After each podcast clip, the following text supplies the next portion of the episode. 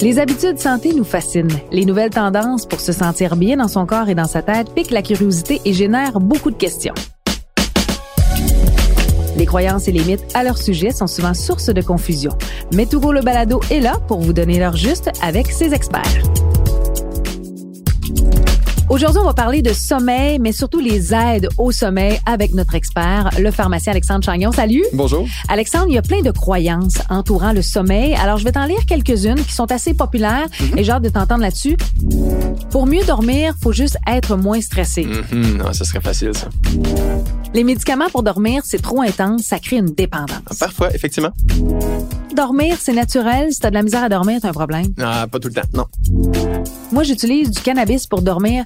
C'est naturel. Mhm, Il y a beaucoup de choses qui sont naturelles qui sont pas nécessairement bonnes pour la santé non plus.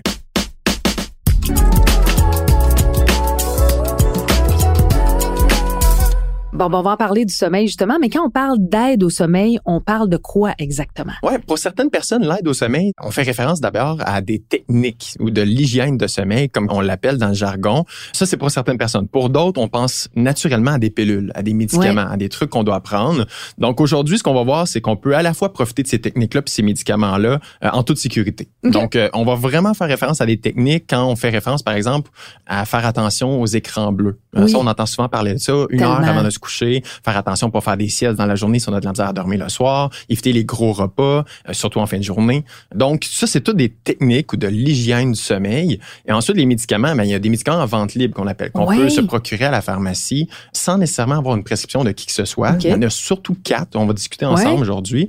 Puis ensuite, ben, il y a les médicaments sous prescription. Donc, des médicaments qu'on doit avoir nécessairement une- comme une rencontre avec un médecin avant de pouvoir se les procurer, qui sont pas forcément mieux. On va le voir aujourd'hui. Ah oui, ben justement, est-ce que ça gagne en popularité? As-tu l'impression que depuis les dernières années, tu dis, OK, ouais, de plus en plus, on cherche des techniques, on, Ouais. on consomme la médication? Ah oui, oui. On voit vraiment une augmentation, une grande accélération aussi. Depuis le début de la pandémie, on a beaucoup, beaucoup de gens qui sont à la maison, devant l'écran, beaucoup moins mobiles et qui cherchent à compenser Hey. pour cette insomnie-là. Euh, Vraiment une très grande augmentation. Disons des chiffres très concrets Ouais, ici au Québec. ouais. là. la nuit passée, Marie-Christine, il y a une personne sur huit qui ont jugé que leur nuit, c'était vraiment dégueulasse. Ah, Ils n'ont pas aimé ça. C'est vraiment fréquent. C'est 15% de la population qui, à tout moment, souffre d'insomnie. Puis dans sa vie, une personne sur quatre va souffrir d'insomnie. Donc, c'est excessivement fréquent.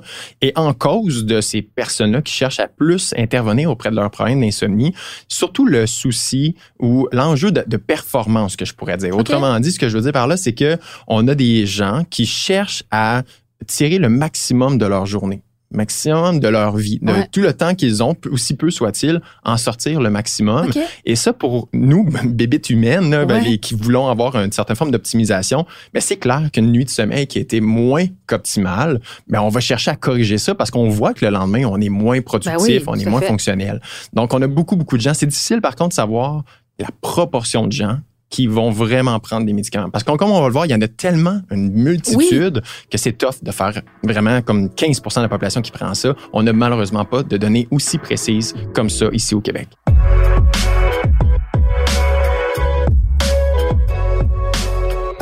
Ben, éclaire-nous justement sur ce qui est en vente libre parce que s'il y a une facilité, une accessibilité. C'est quoi les produits les plus populaires puisque tu nous conseilles? Ouais, ben en fait, on va parler des populaires, puis après je vais vous garder que ce Ok, que moi parfait, je conseille. Donc bon. populaire d'abord et avant tout, on voit la mélatonine. hein. Oui. La mélatonine, on en entend souvent parler. On arrive à la pharmacie, devant l'étagère, il y en a des 1 mg, des 3, des 6, des 10, des longues actions, des courtes actions, bref, on s'en en perd son latin.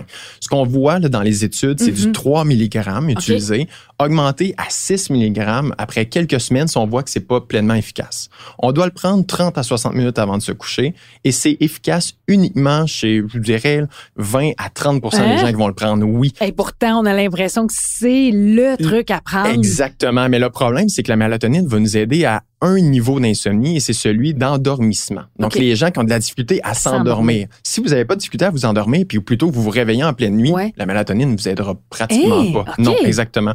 Puis l'autre chose que vous devez considérer, c'est que la mélatonine, ça va augmenter de 15 à 30 minutes environ le temps de sommeil dans une nuit. Donc, il y a beaucoup de gens qui disent que c'est la panacée, hein, ça Ben va être une heure, deux heures de plus. non, non. On est très loin de ça. Beaucoup de fausses croyances là-dessus. Oui, exactement. Mélatonine, c'est vraiment ça. Valériane, on entend un petit peu parler de ça aussi. de valériane Oui, aussi, exactement. Donc, aussi à prendre 30 à 60 minutes avant de se coucher. Euh, les doses, là, pour les gens qui nous écoutent, c'est 300 mg à 600 mg. On a beaucoup de gens qui verront aucune efficacité avant quatre semaines de prise quotidienne. Donc, c'est, faut pas, pas instantané. Non, je non, non. dans la valériane, on n'est pas là, Non, on n'est pas là du tout, du tout. Puis malheureusement, on n'a pas beaucoup de données au-delà de six semaines d'utilisation chronique. Fait que, tu sais, en quatre et six semaines, on est comme un petit peu limité ben dans son utilisation. Donc, c'est important de ne pas utiliser ça de façon trop régulière. Ensuite, on entend parler beaucoup du Sleep Ease ou du Dormex. À l'intérieur de ça, c'est le dérivé, en fait, c'est de la Benadryl. Toujours en vente libre? Toujours en vente libre. C'est du Benadryl qui va, en fait, être utilisé à d'autres escients ici pour l'insomnie. Autrement dit, on se sert de l'effet secondaire du Benadryl pour pouvoir justement induire euh, une certaine forme d'endormissement parce qu'on sait que ces médicaments-là endorment. Donc, moi, je le recommande jamais, ça, ce médicament. C'est ce que j'allais dire, c'est un peu euh, dans l'excès. Ben oui, exactement. Puis, en fait, euh, ça a un paquet d'effets secondaires. Ce qu'on appelle dans le jargon des effets secondaires anticholinergiques, la bouche sèche, la constipation, la rétention urinaire. On a beaucoup de gens qui se sentent le lendemain de veille après avoir pris ça. on a des accidents de la route au petit matin. Quand on prend le, véhicule, les réflexes sont moins aiguisés, disons, à cause du fait qu'on a pris ça marche, ça, marche un peu trop. Et finalement, depuis que la SQDC est ouverte, ben, on voit beaucoup de gens se tourner vers le cannabis. Et c'est difficile, malheureusement, aujourd'hui, de se prononcer sur l'efficacité de cette voie-là parce qu'on n'a pas d'études sur le sujet. Donc, à faire attention si vous êtes de ceux et celles qui vont chercher du CBD ou de l'huile de CBD pour dormir. On l'entend de plus en plus, l'huile de CBD. Est-ce qu'il y a des dangers à en consommer? Oui, ben en fait, c'est ça, malheureusement, qu'on manque en ce moment comme professionnel de la santé. On va probablement avoir plus de réponses dans quelques années. Est-ce que ça induit une certaine forme de dépendance euh, physique? On va en parler, la dépendance, dans quelques instants. Mais la dépendance physique, pour l'instant, on voit que ça serait surprenant qu'il s'en en développe une très grande, mais la dépendance psychologique, elle est bien réelle avec le cannabis.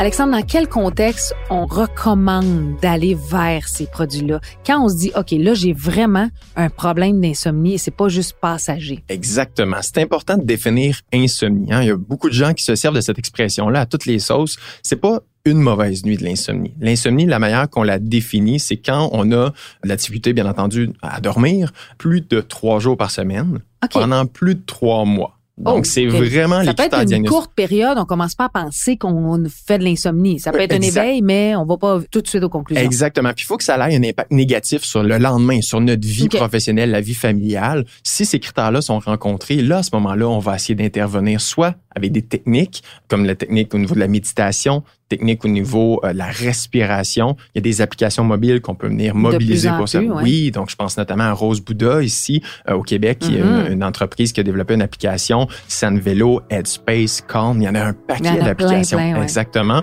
Puis ensuite des médicaments, bien entendu. Est-ce qu'il existe des façons de se protéger, de développer, justement, on a un peu abordé, une dépendance aux aides au sommeil? Ouais. La meilleure façon de ne pas tomber dépendant, c'est de ne pas en prendre. OK? Ça, ça va niaiser un petit peu comme conseil, là, mais c'est de vraiment toujours mobiliser les techniques d'hygiène, toutes les techniques qu'on a décrites tout à l'heure, et ne jamais utiliser un médicament seul, sans technique. Si on utilise un médicament sans technique, on va s'acheter un abonnement à ce médicament-là. Ah, Oui, parce que le corps, en fait, la manière ça fonctionne, ce que je faisais référence tout à l'heure avec la dépendance psychologique, c'est que le corps associe vos belles nuits de sommeil avec le fait que vous avez pris un médicament avant. Et ça, c'est hmm. suffisant pour faire en sorte que la nuit d'après, oh non, non, je me recouche pas, tant si longtemps que j'ai pas pris mon médicament. Puis là, tu parles de médicaments, mais autant ceux en vente libre. Oui, que oui, oui. Ah, oui, exactement. Une dépendance psychologique, là, ça, ça peut être induite autant par l'huile de CBD que par le hmm. Benadryl, que par la valériane, que par la mélatonine, que les gros canons qu'on voit prescrits comme l'activant, comme les gens appellent de l'activant ou du Rivotril, les médicaments sous prescription. Mais comme pharmacien, j'imagine que tu observes ça. Des fois, les gens qui vont vite vers cette solution-là. Ben oui, on cherche beaucoup l'idée de la pilule magique. Hein. on a un problème, on veut le régler tout de suite. Moi, je me fait un devoir de toujours mettre de l'avant ces techniques d'hygiène-là. Sinon, on risque de s'abonner euh, à ces médicaments-là puis de pas voir le bout. Puis l'autre chose que vous devez savoir, c'est que plusieurs de ces médicaments-là vont développer une tolérance dans le temps. Ce que je veux dire par là, c'est que le corps va avoir besoin de doses toujours plus grandes pour avoir le même effet. C'est un servicieux, là. Exactement. Donc, faire attention à ça. Puis la meilleure façon, c'est soit pas en prendre ou de toujours les coupler avec euh, des techniques d'hygiène. C'est super important.